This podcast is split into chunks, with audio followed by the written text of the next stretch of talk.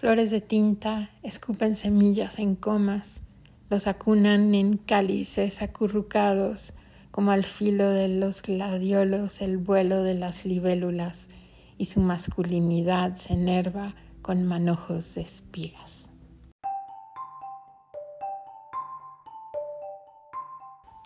El término los poetas malditos gozó de mucha popularidad en Francia a finales del siglo XIX, en gran medida por un libro de ensayos que escribió y publicó Paul Verlaine en 1884.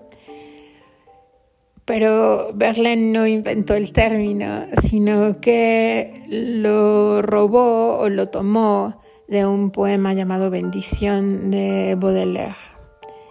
También en esos tiempos se denominaban poetas malditos o artistas malditos.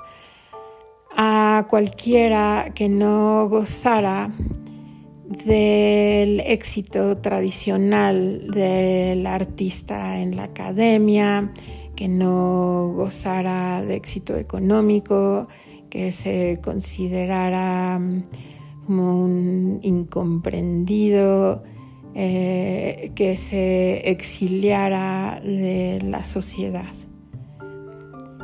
Paul Verlaine en su libro de ensayos nombra a sus amigos, a cinco amigos, y se autonombra como un poeta maldito por eh, una serie de mm, sucesos, de acontecimientos bastante tremendos en las historias de vida de cada uno y porque deseaba dar a conocer la poesía de sus amigos y dar a conocer sus nombres. Eh, veremos enseguida en el caso como de, de Corbière que no hubiera recibido reconocimiento como una parte de la historia de la literatura si no fuera por este libro de Verlaine y tal vez no hubieran llegado ninguno de ellos a, nuestros tiempos sin, este libro de ensayos. Espero disfruten de los poemas eh, con una musicalidad muy distinta, una cadencia que espero disfruten mucho. Bienvenidos. Ha aparecido que la eternidad es el mar alejado con los soles.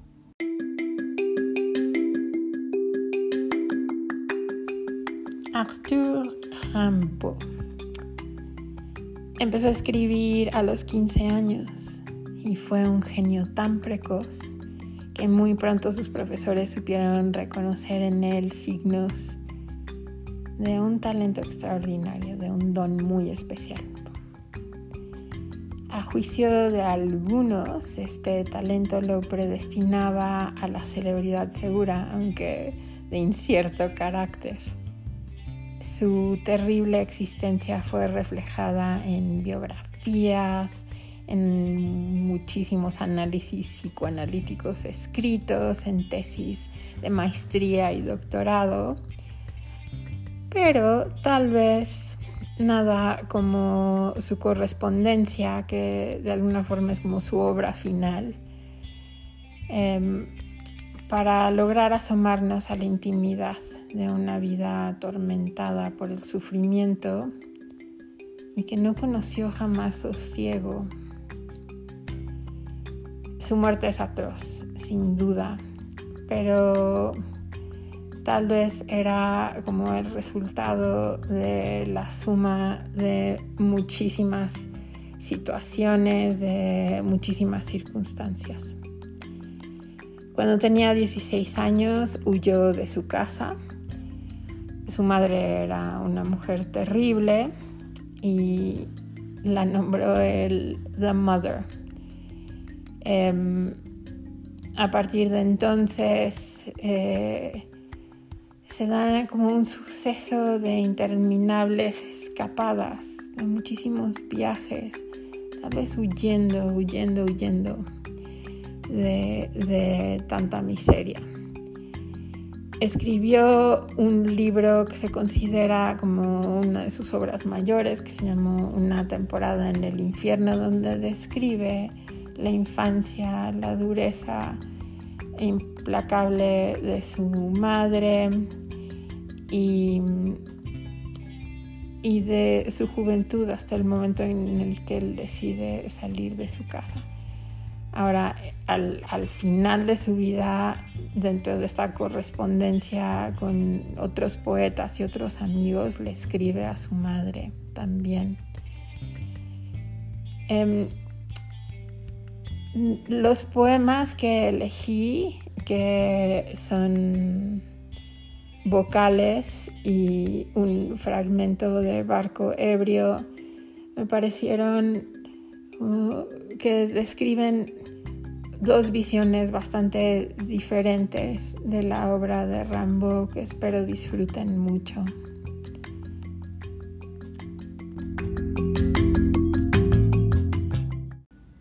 A negra, E blanca, y roja, U verde o azul, vocales. Algún día diré vuestros latentes nacimientos. A negro corsé de terciopelo, moscas deslumbrantes que zumban en torno a crueles olores, golfos de sombra, eh, candor de vapores y de tiendas, lanzas de glaciares orgullosos, reyes blancos, estremecimiento de sombrillas y púrpura sangre escupida, bellas risas en los labios, en la cólera o las ebriedades penitentes. U, ciclos, divinas vibraciones de mares de vidrio, pase los pastos sembrados de animales, pase las arrugas que la alquimia imprime a los anchos frentes estudiosos. Oh Supremo, clarín lleno de extrañas estridencias, silencios atravesados por mundos y por ángeles, oh la omega, rayo violeta de sus ojos.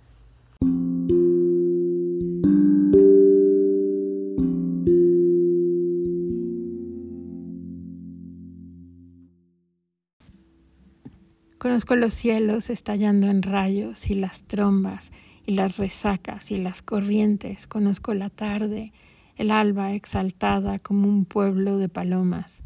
He visto varias veces lo que el hombre ha creído ver. He visto el sol bajo manchado de horrores místicos, iluminando anchos coágulos violetas, igual que actores de dramas antiguos, y las olas rodando lejos sus temblorosos postigos.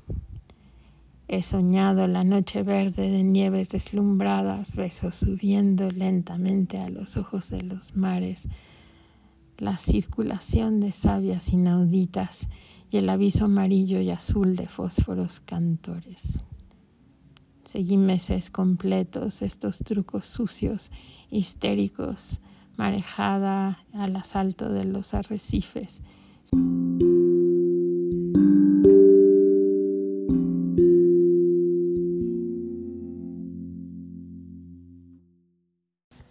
Se ha apagado este óleo santo, se ha apagado el sacristán.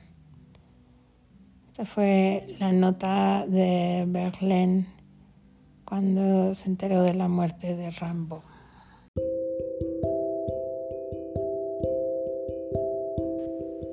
Los poetas malditos tienen en común que se rebelan no solo hacia las costumbres de la sociedad y los prejuicios morales, sino hacia las reglas estilísticas del arte. Practicaban un estilo de poesía transgresora y con más libertad que muchos poetas aceptados en el momento por el entorno social. Aunque cada poeta tenía sus particularidades en la escritura, todos se alejaban de la lógica puritana y del clasismo. El tono de la poesía de estos escritores era hermético y enigmático, sincero y desgarrador, verdaderamente revolucionario y, muy bello, bastante puntual a pesar de que tienen la fama de ser rebuscados. El genio maldito permitía que percibieran la belleza en ámbitos diferentes a lo acostumbrado. la belleza de los temas oscuros, la belleza de la muerte y la belleza de los ambientes como la noche y las experiencias como el dolor.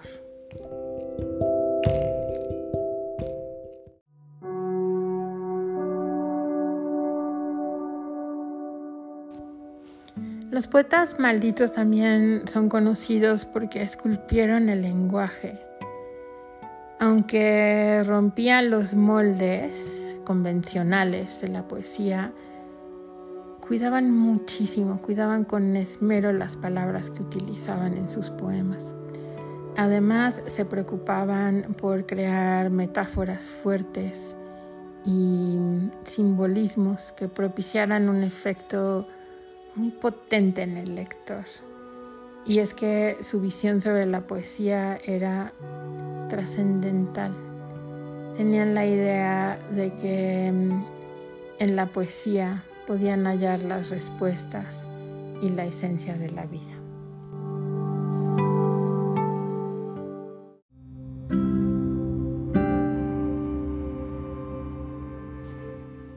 Verlaine nació un año antes que Rimbaud.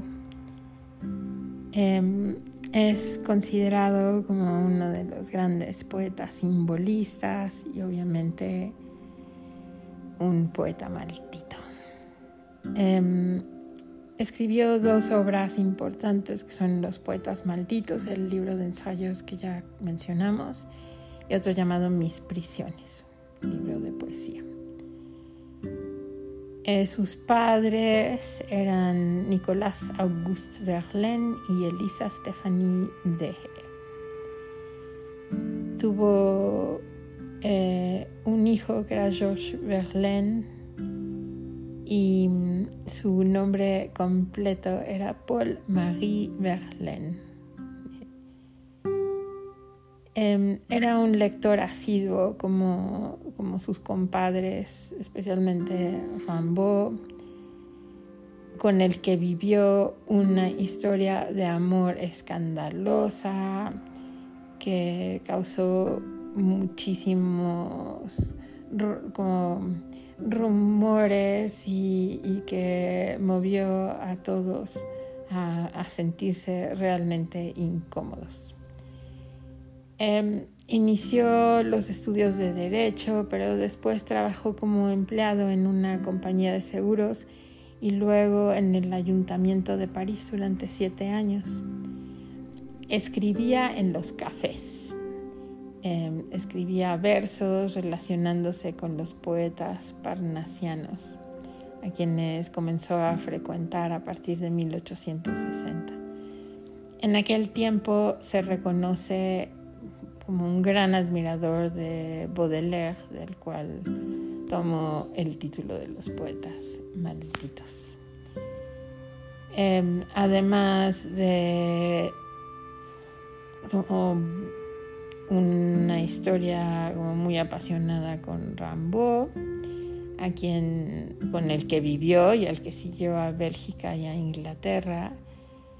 Em, en 1873, estando borracho y cuando Rambo quería romper la relación que, había provocado tanto escándalo, Verlaine le deserraja dos tiros y uno de ellos lo hiere en la muñeca izquierda y pasó dos años en prisión por, por haberle disparado a su, a su amante.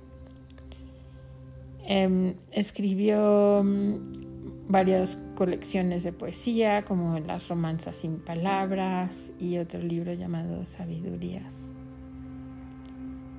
Fue profesor de francés en, en Inglaterra y mm, su último libro se llamó Confesiones. Salió publicado en 1895.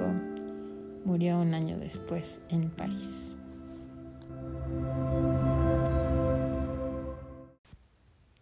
Los que brindan serenatas y las bellas que las escuchan se dicen insípidos requiebros bajo enramadas sonoras. Tirsis y Aminta son ellas, ellos Clitandro, el de siempre, y Damis, el de los versos suaves a las hermosas crueles. Sus cortas blusas de seda, sus largas faldas de cola, su elegancia, su alegría y sus lánguidas sombras azules van girando en pleno éxtasis de una luna rosa y parda mientras la mandolina susurra entre temblores de brisa.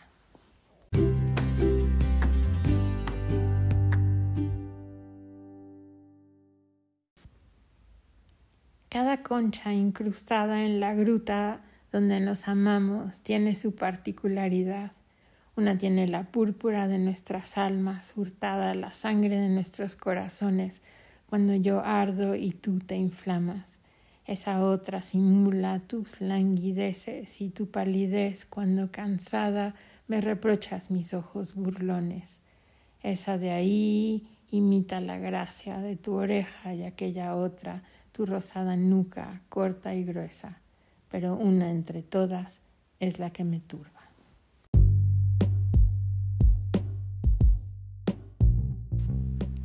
Tristan Corbière. Si alguno de los poetas malditos merecía realmente ese título es Tristan Corbière. Nació en 1845 en Bretaña fue un poeta simbolista y solo escribió un poemario que se llama Amores Amarillos. Vivió muy poco, solo 30 años, y su existencia estuvo marcada por la enfermedad, por la automarginación y por tener un solo amor que además no fue correspondido. Tal vez su principal característica fuera el hecho de que amó el mar apasionadamente. Escribió con un estilo incisivo, cínico, crítico, no solo hacia el mundo que lo rodeaba, sino hacia su propia persona. El escritor Jules Laforge calificó a, Tristán de indefinible e incatalogable. Es decir, que no nació para ser amado ni para ser odiado y que en resumen fue ajeno a todas las latitudes. Es tal vez la cosa más triste que pueden decir acerca de una persona porque es como si hubiera vivido una existencia de espectador y no de partícipe. Eh, usó excesivamente la puntuación y su poesía parece poco cuidada y antimusical en el sentido clásico de la música metrificada del verso. Y en un inicio, cuando sale por primera vez, parecería que fue que era como realmente por descuido, porque era un poeta como no muy enfocado, no muy dedicado, pero después se entiende que en realidad lo que estaba haciendo era una desestructuración voluntaria del verso. Cuando publicó eh, su poemario de Amores Amarillos en 1873, que fue además una autopublicación, pasó completamente desapercibido. Y mm, fue hasta 1884 cuando salió el libro de Paul Verlaine que lo, que lo eh, cita y que lo nombra como parte del grupo de los poetas malditos, que se convirtió en alguien realmente importante y una, una parte como fundamental de la historia de la literatura francesa.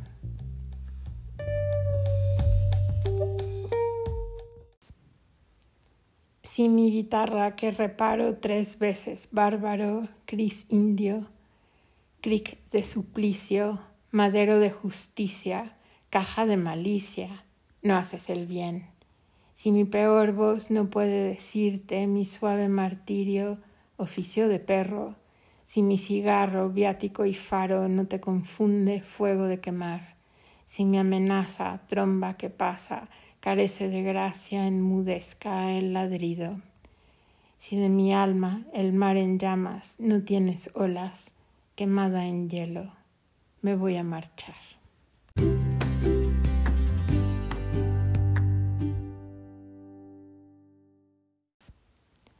Se mató de ardor y murió de pereza. Si vivió fue por olvido, esto es lo que dejó, su única pena que no fuera su amante. No nació para ningún fin, siempre fue empujado adelante por el viento, fue un arlequín asado, mezcla adúltera de todo, del que sé yo, pero sabiéndolo todo, de oro pero sin un céntimo, de nervio sin nervio, vigor sin fuerza, del impulso con un esquince, del alma y no de violín, del amor pero mal reproductor, demasiados nombres para tener un nombre.